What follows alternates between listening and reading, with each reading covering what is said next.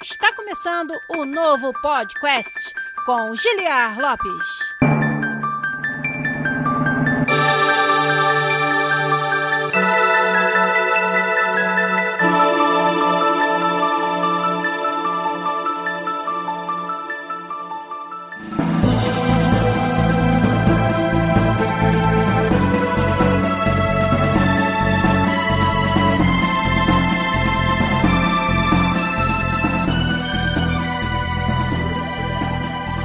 Podcast, né? Área,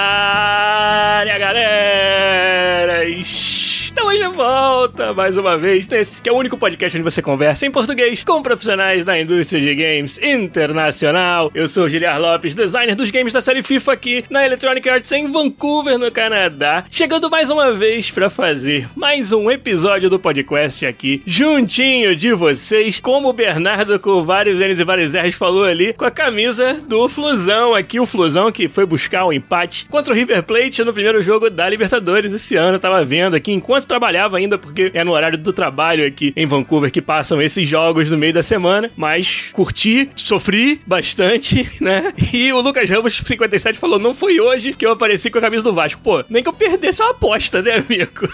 camisa do Vasco não dá, não, rapaz. Mas muito feliz, como sempre, de estar aqui junto de vocês, fazendo mais um episódio. E olha, um episódio bem profundo, bem cabeça do podcast de hoje, onde nós vamos falar sobre mais um desafio fundamental do game design, aquela série que a gente gosta bastante de fazer aqui no programa. E vamos fazer mais um episódio hoje. Vamos falar sobre duas abordagens bem diferentes do game design e o desafio de escolher qual delas usar na hora de desenvolver o seu jogo. Você vai fazer o seu game de baixo para cima, bottom up, ou seja, começando pela jogabilidade e chegando lá no final em um conceito de jogo, ou você vai fazer o seu jogo top down, ou seja, começar com a ideia, com o conceito, com contextualização do game e só depois refinar isso e chegar até as mecânicas e a jogabilidade. Ambas as abordagens são válidas e elas são utilizadas em vários projetos diferentes. A gente vai falar de muitos exemplos aqui e também dessas técnicas e como o game designer tem que estar preparado para trabalhar com todas elas. Mas eu gosto sempre de dar aquele salve para a galera mais chegada que acompanha as nossas lives. A live de hoje, pelo visto, vai bater o recorde de pessoas juntas aqui comigo. Deixa eu ler o nome de vocês que já estão acompanhando a gente aí. Lá desde lá de cima, ó, o Ciro Facundo chegou aí e já chegou assinando com a sua conta Prime Gaming Quatro meses seguidos, muito obrigado, Ciro Facundo. O Lucas Ramos 57, o Nunes tá aí também, o Marchiori Matt, o Phil Strife, o Hugo Blanco, o Feferlocão XD, o Berg Boss também tá aí, o Gevale chegou e o Bruno Pisol, que é o nosso grande recordista, é o campeão de apoio mensal aqui usando sua conta Prime Gaming, assinou pelo décimo 13º mês seguido com a gente. Muitíssimo obrigado, Bruno Pisol, pelo seu apoio. Toda essa movimentação criou um hype train que tá até agora, estamos no level 3 aqui do hype train do Twitch. Muito, muito, muito obrigado a todos vocês. O Eduardo Copal deu o bom dia dele também, o Pedro Hidek tá por aí. O Zabuzeta deu só aquele oi dele, mas amanhã ele acorda cedinho pra pedalar e depois, coitado, vai editar podcast como ele sempre faz. Trabalho fantástico dele. Muito obrigado, Zabuzeta. O Sr. Cevada deu boa noite dele também. Mó galera, hein? Ó, o Fefelocão XD também assinou com o Prime Gaming pelo segundo mês seguido. Muito obrigado. E o Sr. Cevada também assinou pelo quinto mês seguido. Ele que já é de casa, meu querido Sr. Cevada, do nosso canal de pautas e do nosso Discord. O Hanissan também chegou aí. O Diogo Queiroz, é nós Queiroz, chegou aí também para ajudar a gente. O Zelochan assinou pelo segundo mês seguido. O Bernardo com vários N's e vários R's assinou pelo segundo mês seguido. Valeu, valeu, valeu demais, galera. O Giat BR deu o salve dele lá no final. O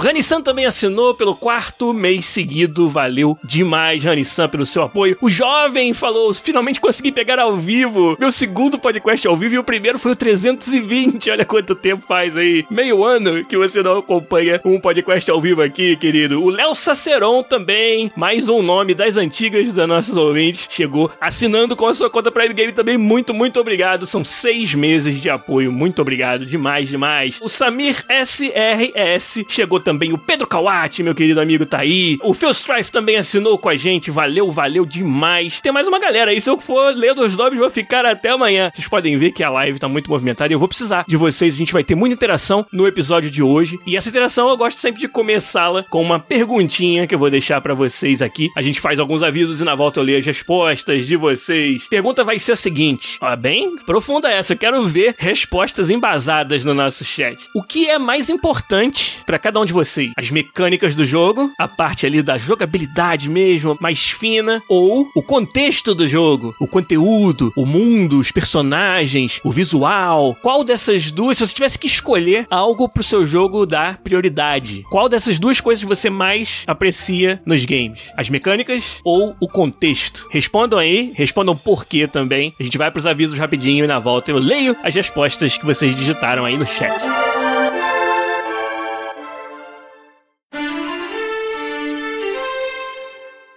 Os avisos começam hoje com algo que eu tive muito prazer de fazer, gente. Foi maneiro demais participar do episódio mais recente do Final Level Cast. Isso mesmo. Eu estive lá gravando na companhia e, aliás, sentindo o carinho, o calor humano, mesmo de tão longe, dos meus queridos Jogadan, Cardoso, o Rodrigo Coelho, Coelho no Japão, que já é de casa, e também da Marcia Effect. Nós cinco gravamos o último episódio do Final Level Cast. Fizemos fizemos Podcastception, porque nós fizemos um podcast sobre fazer podcasts de games, porque como a gente faz, e eu pude contar muitas das minhas histórias nesses anos e anos aí de podcast, 378 episódios, e foi demais, foi um prazer participar de um podcast que já é um dos meus favoritos de games no Brasil, que é o Final Level Cast. Eu queria agradecer de novo o carinho e o convite do Jogadan, do Rodrigo Coelho, do Cardoso e da Marcia Effect, lá do Final Level Cast. Tomara que não tenha sido última vez. Eu quero muito voltar e fazer outros episódios com vocês sobre os assuntos que vocês quiserem falar lá no Final Level. Foi realmente muito legal. Valeu demais. Essa semana também eu prestei uma pequena entrevista, ajudei num artigo que saiu na Folha de São Paulo sobre inteligência artificial e aprendizado de máquina e as aplicações dessas técnicas nos games. Meu querido João Varela foi o repórter que me entrevistou, o jornalista com quem eu conversei sobre esse assunto. Um artigo muito interessante. E eu vou deixar o link, é claro, onde você encontrou esse podcast, você pode voltar lá, seja no post no Anchor, ou no Spotify, ou no nosso site podcast.com.br, ou em qualquer outro lugar onde você está ouvindo isso aqui. Com certeza vai ter lá o link para você dar uma olhada no artigo da Folha de São Paulo, onde eu falei sobre IA e aprendizado de máquina com o João Varela. É claro que o link também do episódio do Final Level vai estar tá aí para todos vocês poderem ouvir e dar uma olhada lá e mandar um feedback aqui pra gente. E o outro aviso que a gente tem para dar agora nesse começo começo é um aviso bombástico que eu dei na semana passada, que é o seguinte: vamos trazer de volta, fazer mais uma edição da Podcast Jam. Isso mesmo, a Game Jam dos ouvintes do Podcast. E dia 22 de maio começa, será uma jam de duas semanas, bastante tempo para vocês fazerem jogos bem interessantes. A gente tem um tema secreto que vai ser anunciado à meia-noite do dia 22 de maio. Ó, falta um mês, mas rapidinho passa esse tempo. Então, se eu fosse você, já ia montar montando o seu time, entrava lá no nosso Discord, discord.link barra podcast. Você entra no nosso Discord e procura ali do lado esquerdo as salas de montagem de time e também de hype da Podcast Jam, além da sala de anúncios, onde nós vamos postar todas as informações oficiais. E daqui até o dia 22 de maio tem muitas informações oficiais para serem reveladas. Como eu falei, o tema vai ser a última delas, mas nós também estamos negociando premiações para vocês que vão participar e para o time vencedor da Podcast Jam 2021. Lembrando que a Podcast Jam de 2019 foram quase 50 jogos que foram submetidos e três jogos, na verdade, venceram aquela edição: o Noir City, o Saving Money e o Patience Run. Os três projetos que ganharam a Podcast Jam 2019. Eles foram tão bons que a gente não conseguiu escolher um entre eles para ganhar. Então você que quer participar também, sabendo que esse ano tem ainda mais premiações, é lá no nosso Discord que você vai encontrar todas as informações que você precisa. A página do Itch.io já está no ar da Podcast Jam 2019. 2021 para você poder entrar, montar o seu time e ficar aí na expectativa dos anúncios de quem são os jurados, quais são os prêmios e também o tema que só vai ser revelado no minuto em que começar a contar o relógio da Podcast Jam 2021. Eu espero que vocês estejam tão empolgados quanto eu estou para mais uma edição da nossa Game Jam. Então espero a participação de todos vocês a partir do dia 22 de maio aí na nossa Podcast Jam 2021. Vamos agora ler as respostas de vocês para minha pergunta. Pergunta difícil, hein? O que é mais importante para você? As mecânicas do jogo ou o contexto, o conceito de jogo? Vamos ver o que vocês escreveram aqui. Quero ver se vocês argumentaram as suas respostas bem profundamente aqui. O Pedro Kawati já deu aquela ensaboada, né? Falou, acho que depende do gênero, né?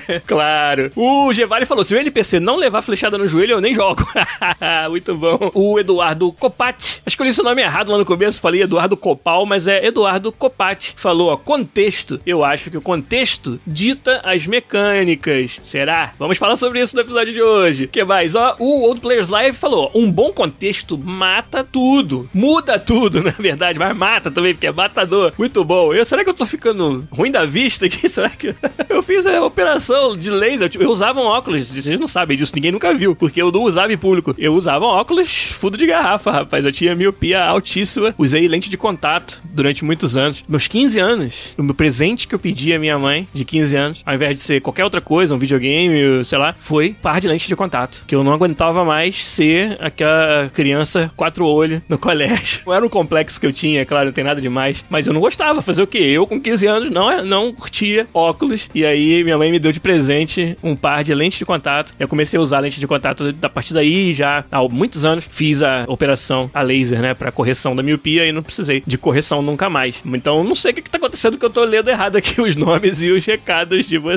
O Phil Strife falou: ó, eu escolheria o contexto, mas sinto que a resposta é um depende. Tentando dar aquela ensaboada de novo aí. O Pedro Hideck falou: para mim, o mais importante é o jogo contar a história que ele se propõe, como por exemplo Celeste. E olha como Celeste é um exemplo interessante em que você poderia argumentar que nesse jogo tanto o contexto quanto as mecânicas são importantíssimas e talvez em pé de igualdade, o que não tem nada de errado. A gente vai falar hoje aqui sobre o processo de você desenhar o jogo, né, fazer o design do jogo. Quando o jogo tá pronto, geralmente é mais difícil você discernir qual dos dois veio primeiro ou qual dos dois foi mais importante nesse processo. Mas durante o processo existem formas de você pensar que são, como a gente fala, top-down, de cima para baixo, ou bottom-up, de baixo para cima. Mas vamos chegar lá já já. O Hanissan aprecia mais o contexto, com certeza. As histórias fazem a gente se apaixonar e os personagens se identificar. Muito bom. O Giat BR falou o contexto para ele, pois os jogos mais tops que eu joguei eram de histórias bem interessantes e que me prenderam a jogar até o final. Se a história é boa, a mecânica pode não ser a melhor, mas se a história for ruim, nem a melhor mecânica vai prender o jogador, na opinião do Giat BR. Muito interessante as opiniões de vocês, cara. Olha o Zelotian chegando e falando que depende, mas acredito que se a mecânica, que é de fato a parte que você interage, não for minimamente interessante, atrapalha bastante curtir a experiência de uma boa narrativa ou contexto. Quase que é o oposto direto do que o Giat BR acabou de falar. Para vocês verem como essa pergunta não tem resposta certa, obviamente. Estamos falando de opinião de cada um. O Sr. Cevada já chegou categórico. Mecânica. Contexto ou história é desejável, mas estamos falando de jogo e não de filme. Boas mecânicas ou um bom design podem fazer um jogo funcionar sem contexto. Contexto sem boas mecânicas e bom gameplay não funciona bem como um jogo. Olha aí, falando um pouco na mesma direção que o Zelochan falou ali pra gente. O Zelochan, que eu acho que é o Aleph, né? O Aleph Henrique, meu colega aí de profissão e que tá sempre nas nossas redes também. O Bernardo, com vários E vários R's, falou: jogabilidade é fundamental, mas o jogo só alcança a plenitude quando a experiência é significativa, ou seja, quando ela passa algum tipo de mensagem ou deixa alguma coisa que você vai se lembrar para sempre. É o que ele tentou dizer ali e é um dos argumentos que muita gente usa para dar esse valor ao contexto do jogo. Se for para escolher, disse o Berg Boss, gosto mais quando tem um bom contexto, mundo e narrativa bem alinhado à mecânica, mesmo que ela seja simples. Até porque não tenho muita habilidade quando o game exige mais no gameplay. Berg Boss, get good.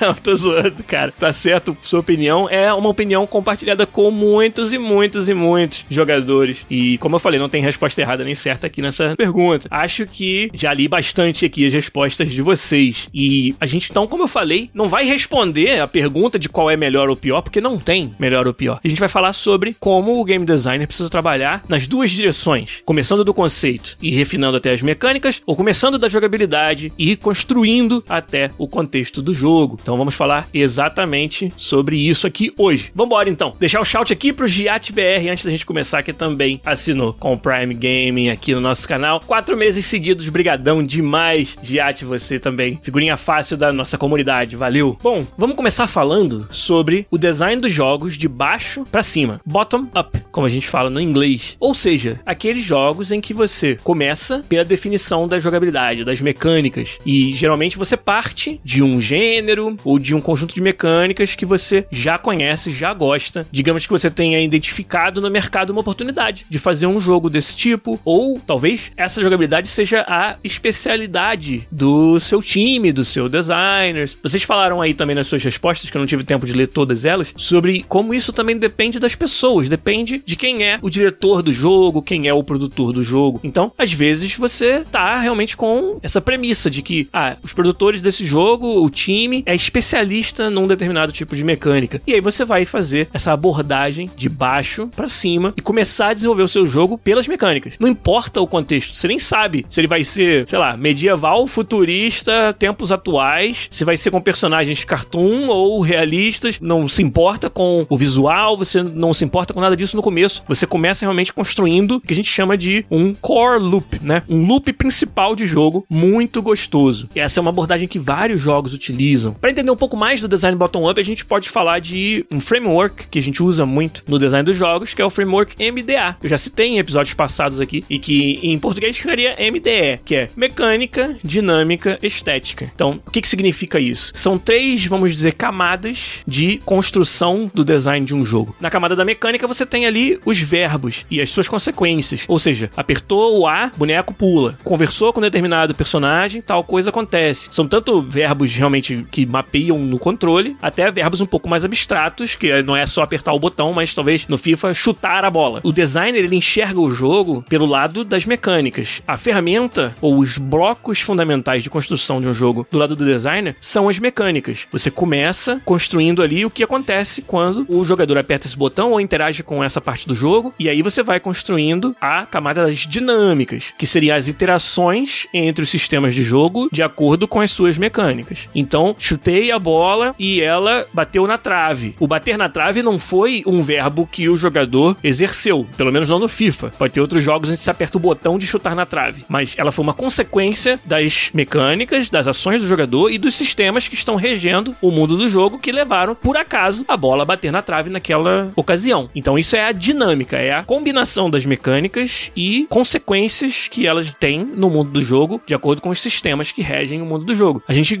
escreve muitos sistemas dentro do jogo que não necessariamente estão implementando as ações do usuário. Um sistema de economia em um game, por exemplo, o usuário ele vai até interagir com esse sistema, ele vai comprar e vai vender. Mas mesmo que o usuário não existisse, você escreve o sistema de forma que ele funcione, de forma que a demanda e oferta dos produtos gerem os preços e gerem também as ações dos personagens não controlados pelo jogador. Então, vários jogos têm vários exemplos de sistemas dinâmicos diferentes. Então, essa é uma segunda camada dentro desse framework MDA. E a terceira camada, que é o A, é Aesthetics em inglês, ou E em português de estética. Essa é a forma que o seu jogador enxerga o jogo. Então, se o designer enxerga o jogo pelo lado das mecânicas, porque essas são as ferramentas, os blocos que ele pode usar para construir o jogo, o jogador não sabe de nada disso. O jogador nem sequer sabe que tem um sistema de economia rodando ali por baixo, ou, ou se não tem. O jogador, ele não vai estar tá ciente ou preocupado de como funciona o seu sistema de física. Tudo que ele vai perceber é que chutei e a bola bateu na trave, puta que o pariu, né?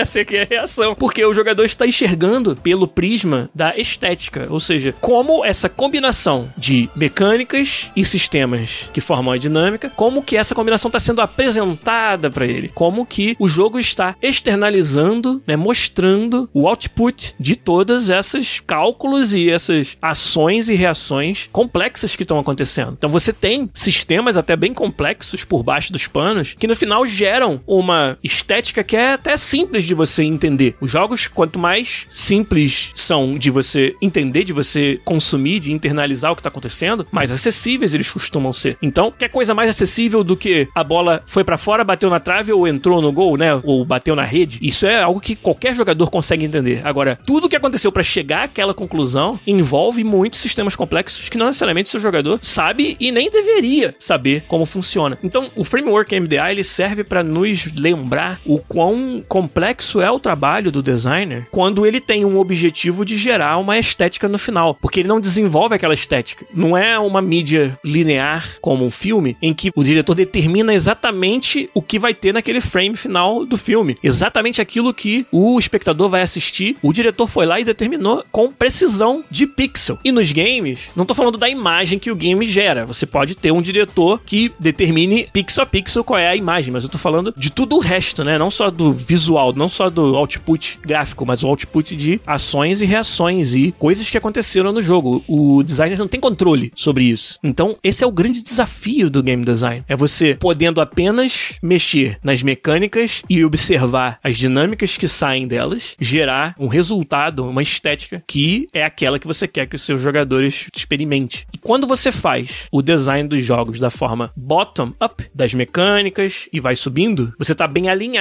com o framework MDA. Você está começando daquilo que você mais tem controle sobre, que são as mecânicas finas do jogo. Então, esses são jogos, como eu falei, onde tipicamente você parte de uma jogabilidade que você gosta, que você pretende fazer, que você curte, que você acha que seus jogadores também vão curtir. E é assim que você começa a construir. Então, tem vários exemplos de tipos de jogos que se beneficiam mais desse tipo de técnica. Por exemplo, jogos casuais e hiper casuais. Jogos em que o mais importante é ter aquele loopzinho viciante de jogo que vai manter o seu jogador engajado. A gente vê muito isso na indústria mobile, principalmente os jogos free to play, tiram muita vantagem de você ter uma abordagem de mecânicas primeiro. Você primeiro desenvolve uma forma de jogar que é muito gostosa, muito viciante. E depois você pensa no que significam as ações que o jogador está fazendo. Qual é o mundo de jogo, quais são os personagens, ou esse contexto todo vem depois. Depois que você já tunou muito, já provou muito que esse seu pequeno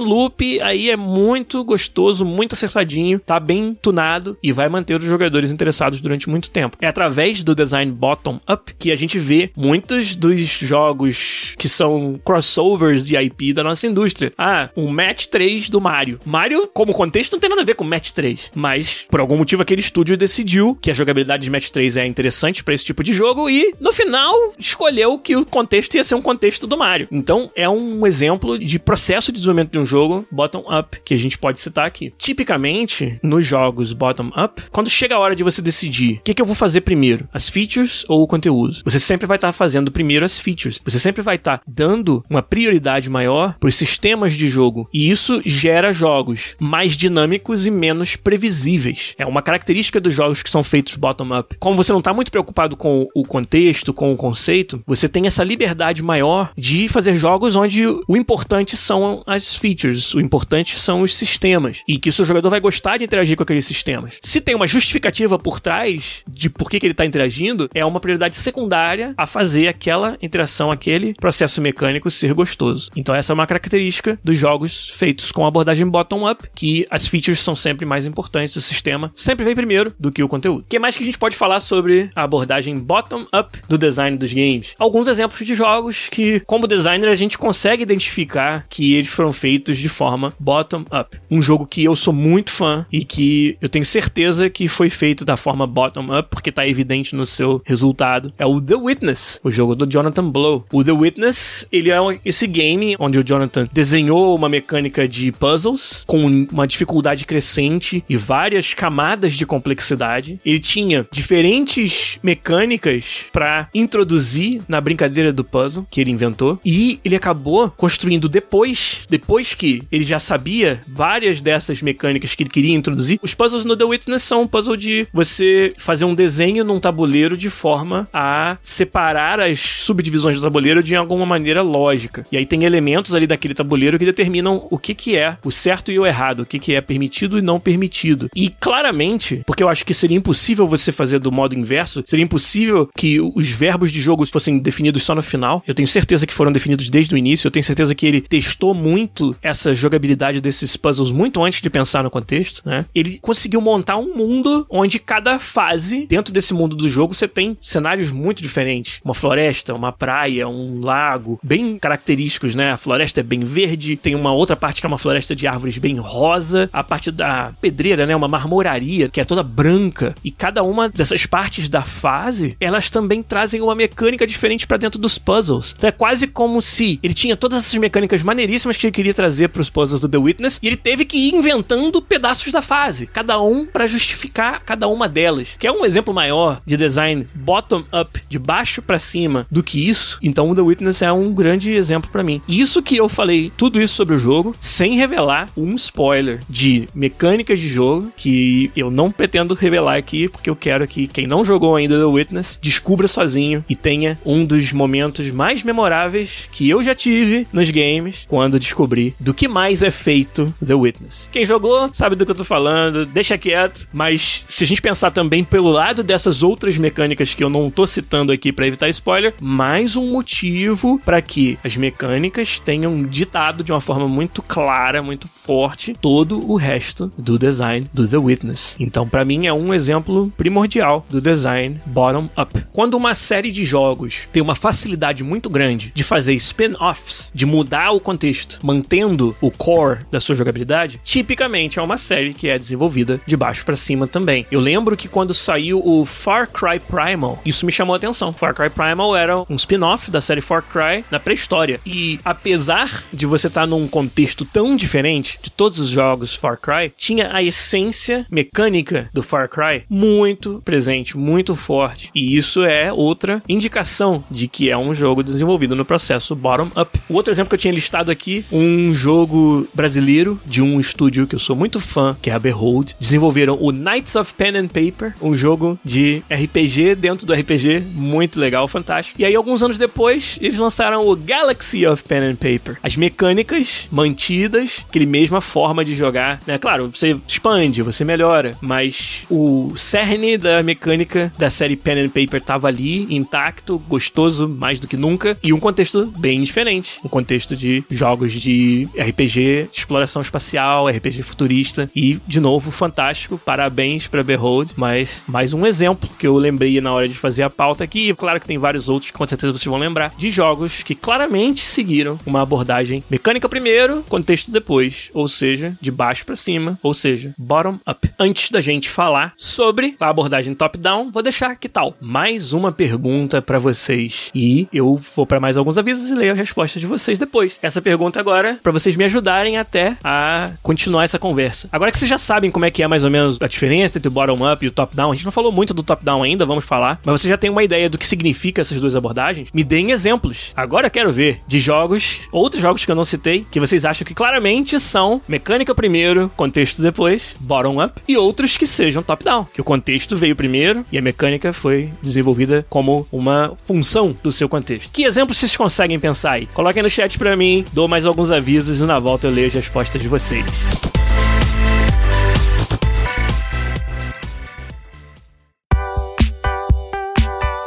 Mais alguns avisos, esses já estão na veia de quem ouve a gente aqui no podcast. Que são o quê? É lembrar a todo mundo que o nosso canal sobrevive graças à generosidade fantástica da nossa comunidade nas nossas campanhas de financiamento coletivo no Patreon e no PicPay. patreon.com.br podcast para quem quiser nos ajudar com dólares ou picpay.me barra podcast para quem quiser nos ajudar em reais. E vocês fazem um trabalho fantástico, vocês são a razão de nós estarmos aqui toda semana e podermos pagar todas as custas de manutenção do nosso canal e também a edição sensacional do nosso querido editor, o Zabuzeta, o melhor editor de podcasts do Brasil. Muito, muito, muito obrigado a vocês que mantêm o projeto vivo aqui através da sua contribuição no Patreon e no PicPay. E também, é claro, através das suas assinaturas com as suas contas Prime Gaming aqui no Twitch. Já falei de vários de vocês que só durante essa live já deram um apoio sensacional ao nosso canal e muitos outros que fazem isso fora do horário das lives e acabam não tendo seus nomes citados aqui, mas que são igualmente importantes para me ajudar a manter o canal vivo. Muito obrigado. Você que está chegando agora, conhecendo o podcast pela primeira vez nesse episódio, eu agradeço demais a sua presença e mesmo que você não possa nos ajudar no financiamento coletivo ou no Twitch com a sua conta Prime Gaming, divulgue o nosso trabalho, divulgue o nosso canal, contem para seus amigos por que vocês gostam do conteúdo que o podcast podcast traz aqui, porque ele é um conteúdo diferente de todo mais que você consegue ouvir na podosfera brasileira hoje, porque realmente a gente tenta trazer essa visão de dentro da indústria, a visão do desenvolvedor, a visão do designer dos games sobre aquela mídia que a gente ama, que são os videogames. Então, se você curte isso, acha que tem valor, ajude a gente da forma que você puder, a gente agradece demais. Quem também nos ajuda é a Mentorama, uma escola online de profissões muito desejadas. Eu sou mentor dos cursos de design de games da Mentorama e eles oferecem também muito conteúdo gratuito além dos seus cursos. E nesse conteúdo gratuito a gente tem webinars todo mês onde são apresentadas ali técnicas, formas de começar e vários outros detalhes que podem ser a diferença para você sair da sua cadeira e começar ou a mudar de profissão ou apenas tornar os games um hobby. O desenvolvimento de games pode se tornar um hobby para você ou pode se tornar também a sua profissão, o seu ganha-pão. Para tudo isso, a Mentorama está aí para te ajudar. mentorama.co é o website deles, onde você vai conhecer os cursos. E agora no dia 30 de abril, na sexta-feira da semana que vem ou sexta dessa semana, se você está ouvindo na versão podcast, eu vou apresentar mais um webinar gratuito às 8 da noite, horário de Brasília, com a Mentorama. Vou deixar o link para vocês entrarem aí, né? Onde vocês encontrarem esse post vai ter também o link para vocês fazerem a inscrição para o webinar no dia 30 de abril às 8 da noite. E esse vai ser um, um assunto diferente dos últimos webinars que eu vim fazendo com a Mentorama. Vou deixar aí em segredo o assunto por enquanto, mas vai ser diferenciado. E eu convido a todos vocês que estão ouvindo também a dar uma passadinha lá, deixar aquele podcast na área no chat da nossa plataforma de webinars da Mentorama, pra galera da Mentorama saber que vocês estão vindo aqui da comunidade do podcast. Então, dia 30 de abril agora, às 8 da noite, horário de Brasília, mais um webinar gratuito comigo lá com os meus parceiros da Mentorama. Deixa eu agora ver se vocês responderam a minha pergunta aí bem respondido. O JatBR já começou dizendo: GTA é mecânica primeiro, você tá certíssimo. GTA fica bem claro que os sistemas são a coisa mais importante, né? A cidade funcionar do jeito que ela funciona é o primordial. Tem um foco muito grande no contexto também, tem uma história interessante, personagens memoráveis, é claro, mas tudo aquilo tá para dar sabor às mecânicas e aos sistemas, que é a grande coisa que é gostosa de você interagir no GTA. Então, eu tenho realmente essa convicção também de que ele é um jogo que na maior parte foi desenhado de forma bottom up, de baixo para cima. O Arthur Chef falou Portal, né, e Souls Likes, mas será que você tá querendo dizer que esses são mecânica primeiro ou que esses são contexto primeiro? Ficou a dúvida. Aí, o Pedro Hideki acha que Cuphead é top down, ou seja, que no Cuphead primeiro veio o contexto, primeiro veio o conceito, primeiro veio essa ideia de um jogo com aquele visual retrô e aí foram se desenvolvendo as mecânicas. Tem uma boa chance de que isso seja o caso, porque é muito difícil você ter um estilo tão diferenciado visual, você ter uma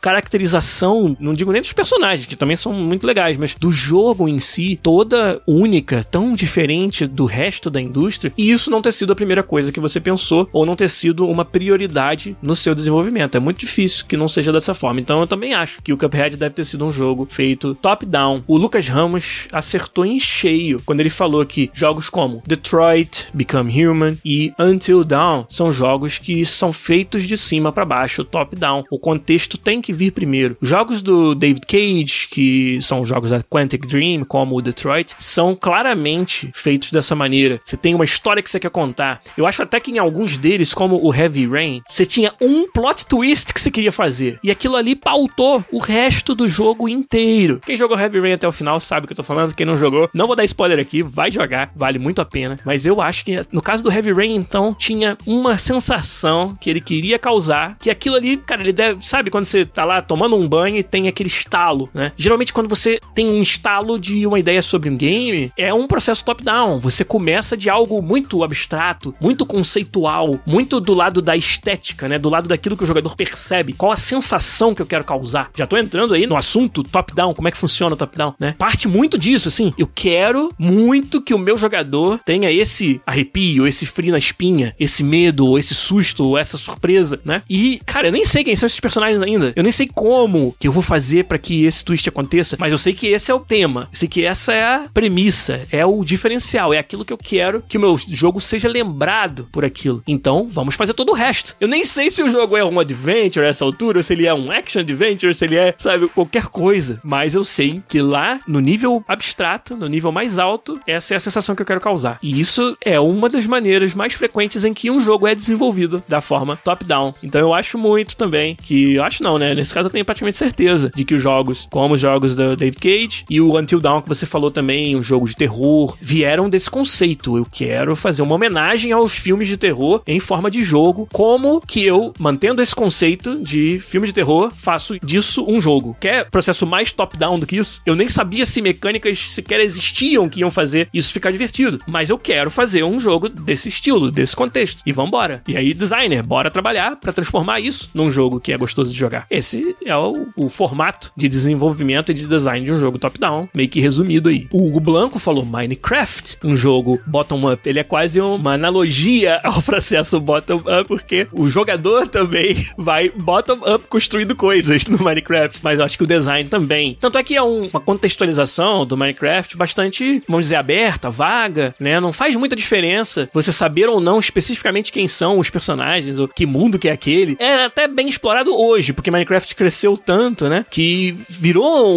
um lore por si só dele, mas eu acho que o lore nem era algo que eles se preocupavam muito no início, porque a mecânica era o rei, é aquilo que mandava realmente na ideia e é o diferencial. E como é genial essa abordagem do Minecraft. Então eu concordo com você, Hugo Blanco. O Fefer Locão falou The Last of Us seria considerado top-down. Muito, cara. Muito claramente. The Last of Us é sobre aqueles personagens, é sobre aquele mundo, é sobre aquela história. E, beleza, a jogabilidade também é legal. Eu não curtia muito a jogabilidade do 1. Gostei bastante da do 2. E mesmo assim, eu não diria que nem de longe o maior foco ou a maior prioridade ou a coisa mais importante ou mais memorável do 2 sejam as mecânicas. Pelo contrário, é o contexto, é a história, são os plot twists, é a emoção que te causa. Claramente, The Last of Us e jogos dessa mesma pegada são jogos top-down. Jogos onde o conceito vem primeiro. Com certeza absoluta. O Nicose falou bem legal, cara. Among Us. Esses jogos que são quase que playgrounds, né? São quase que brinquedos. São muito bottom-up. E foi isso que ele falou ali. Among Us é 100% mecânica. Tanto que funciona muito bem em qualquer contexto. O Among Us é quase que pega a mecânica gostosa dos party games, dos jogos até presenciais que você joga no barzinho, na festa, e transforma isso numa mecânica de jogo. E, pô, quer mais exemplo de bottom-up do que isso? Então você tem toda a razão. O Among Us é um grande exemplo também. Vou pular aqui muitas das suas respostas. Vocês realmente se superaram,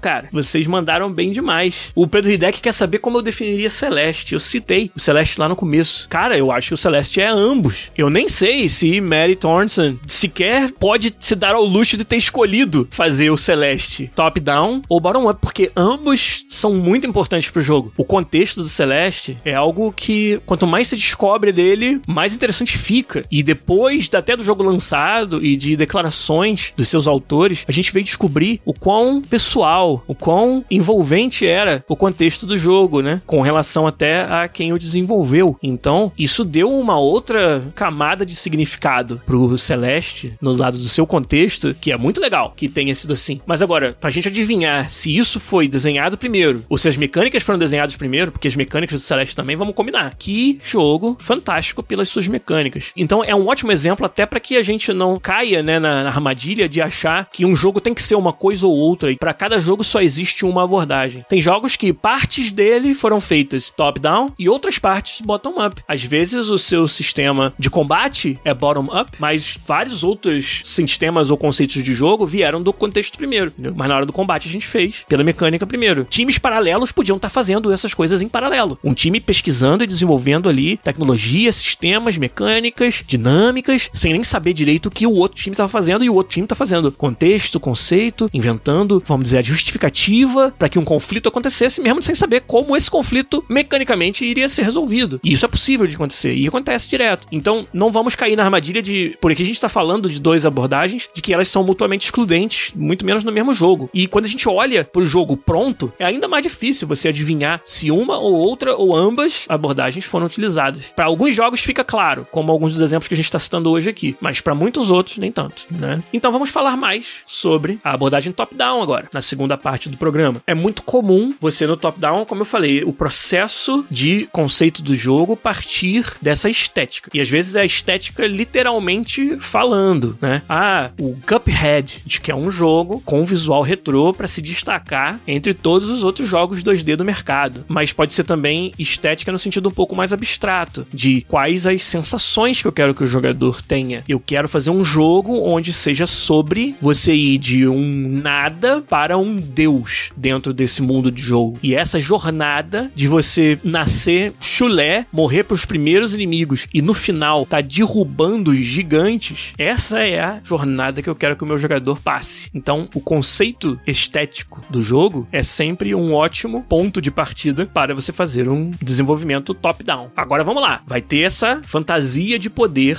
do zero ao semideus. Mas como? O que, que significa esse poder? É quanto dano você dá? Então vai ser um jogo sobre combate em que a principal variável que você está maximizando é o dano. Tá vendo a gente começando a falar dos sistemas? A gente poderia até não começar a falar dos sistemas tão cedo. Poderia falar, é fantasia de poder e ela é também uma história sobre explorar um mundo. Que mundo é esse? Opa, vamos lá, vamos pensar que mundo é esse. Tem deuses? Eu vou me tornar um deus. Quer dizer que tem outros? E eu vou matar esses deuses? Eu vou sobrepujar esses deuses? Beleza, então vamos pensar numa mitologia que tenha deuses. Que mitologia que pode ser essa? Ou seja, você vai aí estendendo ainda mais o contexto, o conceito, e você nem começou a falar de mecânica ainda. E aí daqui a pouco você começa a pensar, tá, beleza. Então, como eu tava falando, é uma fantasia de poder onde a grande prova de que eu tô mais poderoso é dano, são novas habilidades, né? É um jogo onde a exploração é importante, então no começo eu só consigo caminhar, mas daqui a pouco eu vou estar tá usando de veículos, daqui a pouco eu vou estar tá voando. Imagina jogos em que eu quero causar no meu jogador a sensação de que ele era uma formiguinha e daqui a pouco ele tá voando, sabe? Daqui a pouco ele tá, cara, desbravando, né, e debulhando o mundo de jogo da forma que ele quer. Olha que poderoso você sentir essa evolução. Então, esse é um processo que é muito comum. Várias dessas coisas que eu acabei de falar, eu tô falando e pensando em jogos que existem. Vocês já devem ter imaginado alguns deles. Enquanto eu tava montando essa dinâmica e esse exemplo de como um designer pensa quando ele tá fazendo uma abordagem top-down. Pedro Kawati colocou uma piada engraçada aí, que é quanto mais demora para chegar nas mecânicas, mais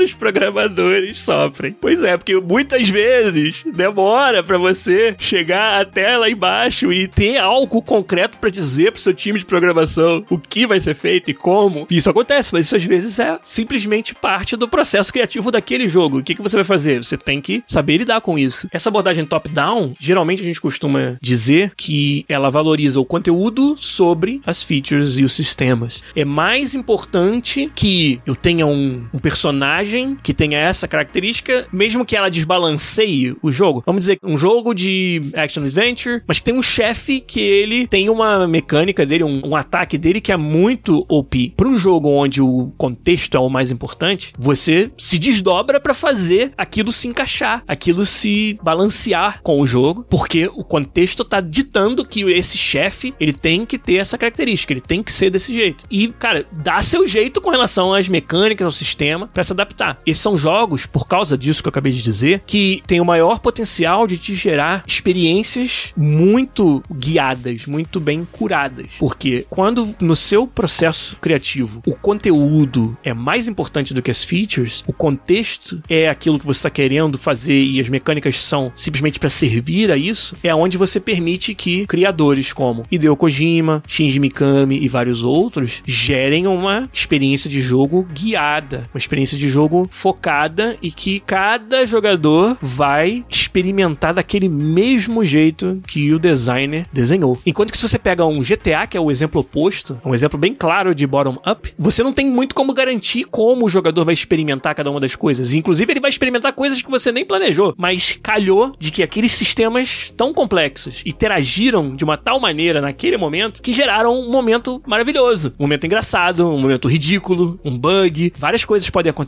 nesse interim aí que você, como designer, não controla, não previu e não construiu daquele jeito, mas aconteceu. E quantos momentos super memoráveis dos jogos acontecem por causa disso? Então o Baron Up também tem muito valor em te gerar momentos memoráveis. Agora, esses momentos memoráveis, na sua maior parte, estão muito mais fora do controle do designer do que na abordagem top-down, onde a premissa é essa. Se no Heavy Rain o David Cage queria fazer aquele plot twist, as mecânicas tinham que servir o jogo para que você não desconfiasse de nada até chegar o momento. Isso fica muito claro nesses tipos de jogo. O Giat falou do Hitman, mais um exemplo em que esse processo acontece. Em que o, o Hitman, no caso, é um exemplo de bottom-up, em que você programa os sistemas, você programa a cabecinha dos personagens, eles sabem o que, que eles têm que fazer em cada momento, eles têm a rotina deles, eles têm todo o sistema de alerta, não alerta, e aí cabe ao jogador manipular aquilo. E sabendo que o sistema funciona assim, às vezes colocar uns contra os outros, às vezes manipular para que todos eles façam façam a mesma coisa no mesmo momento e abram uma brecha pro Hitman entrar. E para jogos como o Hitman, a graça quase que toda do jogo é isso. A graça quase que toda de você desvendar como resolver os problemas tá em usar o sistema contra si, usar o sistema de forma esperta. E pô, se você fizesse uma experiência curada disso, uma experiência específica disso, onde a solução, só a solução que o designer pensou é que funciona, você não ia ter a mesma mágica que você tem num jogo da série Hitman. Agora, tem vários outros jogos em que resolver o problema exatamente do jeito que o designer desenhou é a graça do jogo. É quebrar aquele quebra-cabeças, né? É resolver aquele quebra-cabeças do jeito específico que o designer pensou. E quando você consegue, é uma outra sensação de prazer. Tipo, resolver o problema do Hitman é uma sensação prazerosa. Mas essa é aquela de que, ahá, eu sei o que você pensou e eu descobri e eu resolvi. Então, ambos os tipos de desafio são válidos, têm valor e tem vários exemplos de jogos que fazem um e fazem o outro. E a gente ama todos eles, eu diria. É claro que cada um tem suas preferências, mas todos eles têm esse valor dentro da indústria. Isso nada mais é do que exemplos da abordagem top-down e bottom-up para você organizar as mecânicas do seu jogo, o design do seu jogo. O jovem falou: o Cyberpunk está cheio de momentos memoráveis que não estavam no controle dos designers, né?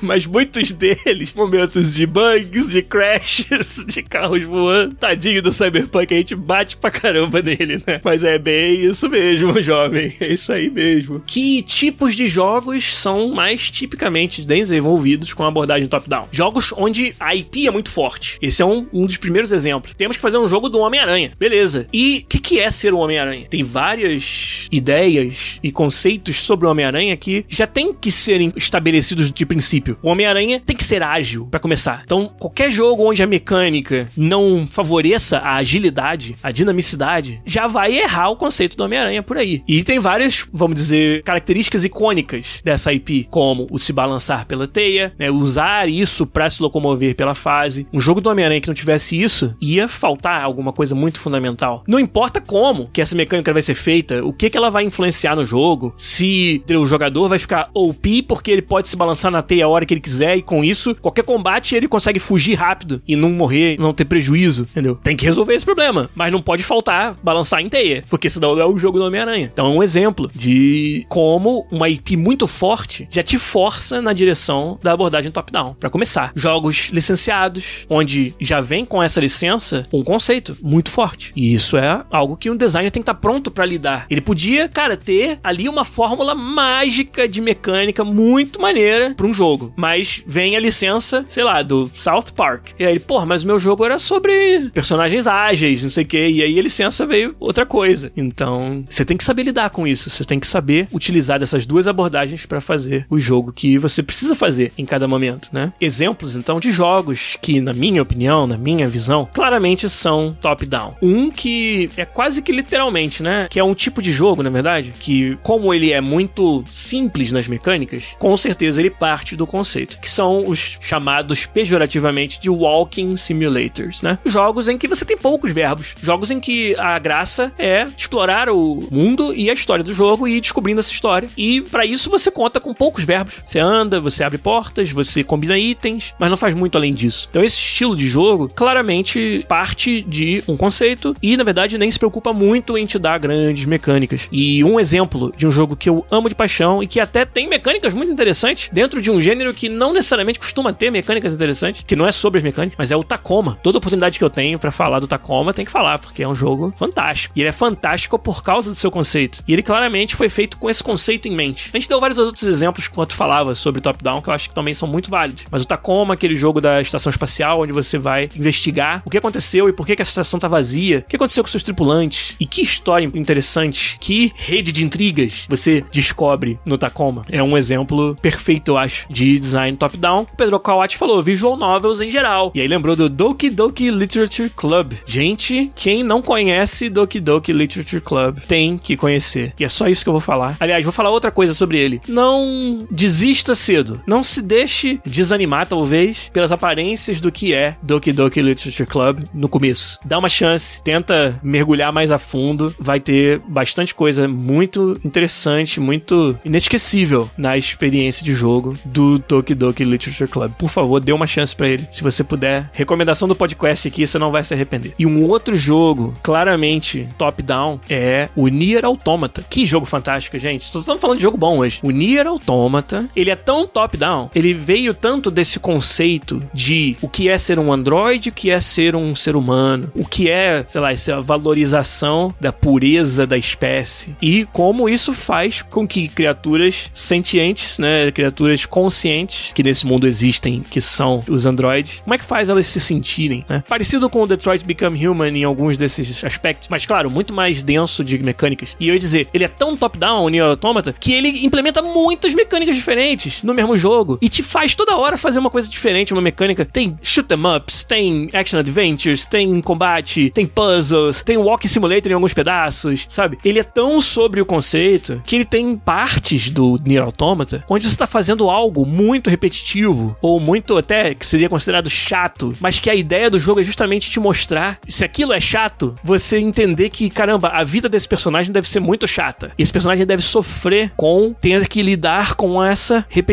sabe? Ou, em outros casos, que tem uma crítica também a, a doutrinas e cultos e religiões que fazem lavagens cerebrais, né? Dentro do Nier Automata. Olha como é profundo o jogo. E tem momentos onde ele tá tentando te doutrinar, sabe? E é muito interessante isso. E isso, tipo, a despeito das mecânicas. Naquele momento, se um, um jogo foco na mecânica, ele nunca ia deixar o seu usuário ficar entediado. E nunca ia deixar um momento onde tem uma barriga em que você não tá fazendo combate, não tá, sabe, se empolgando e.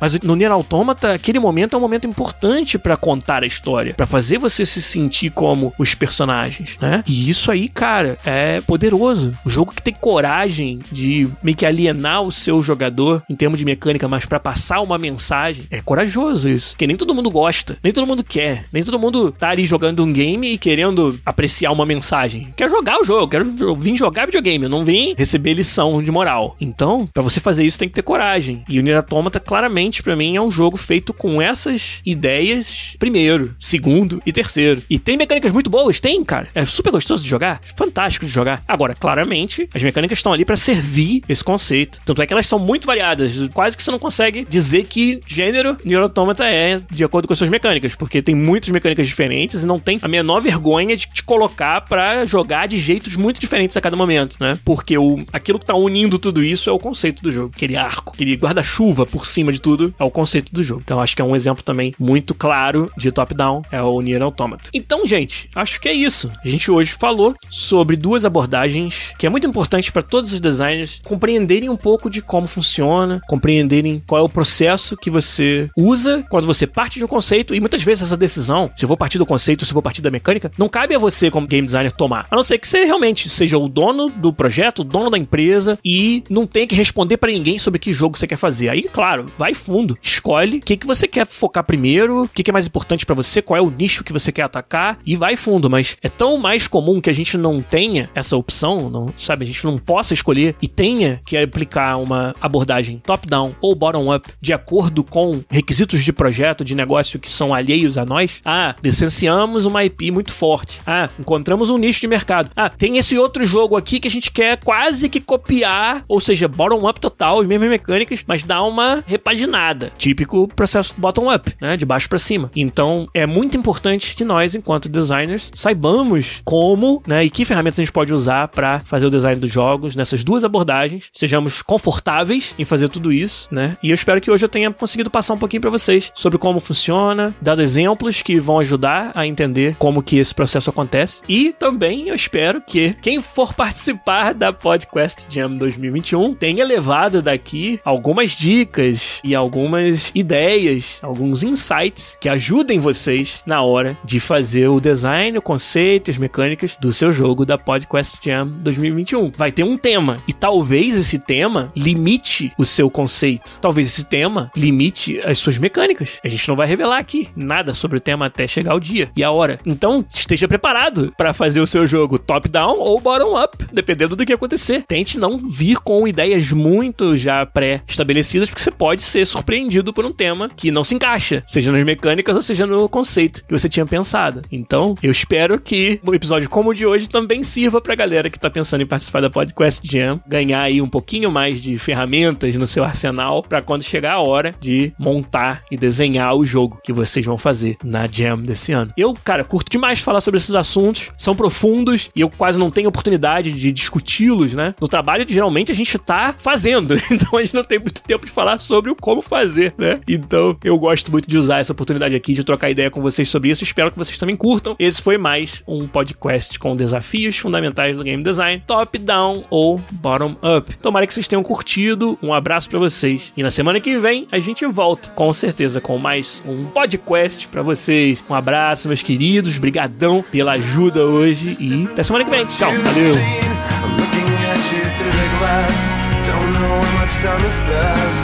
And all I know is that it feels like forever.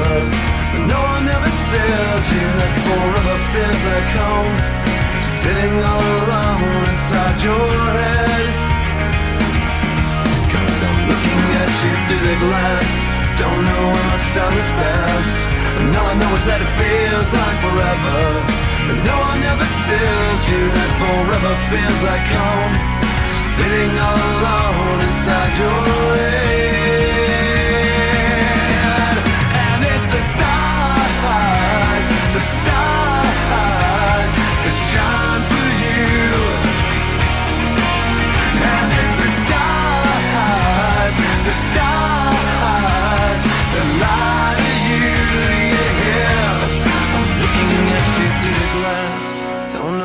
much time has passed. Oh God, it feels like forever. But no one ever tells you that forever feels like home. Sitting all alone inside your head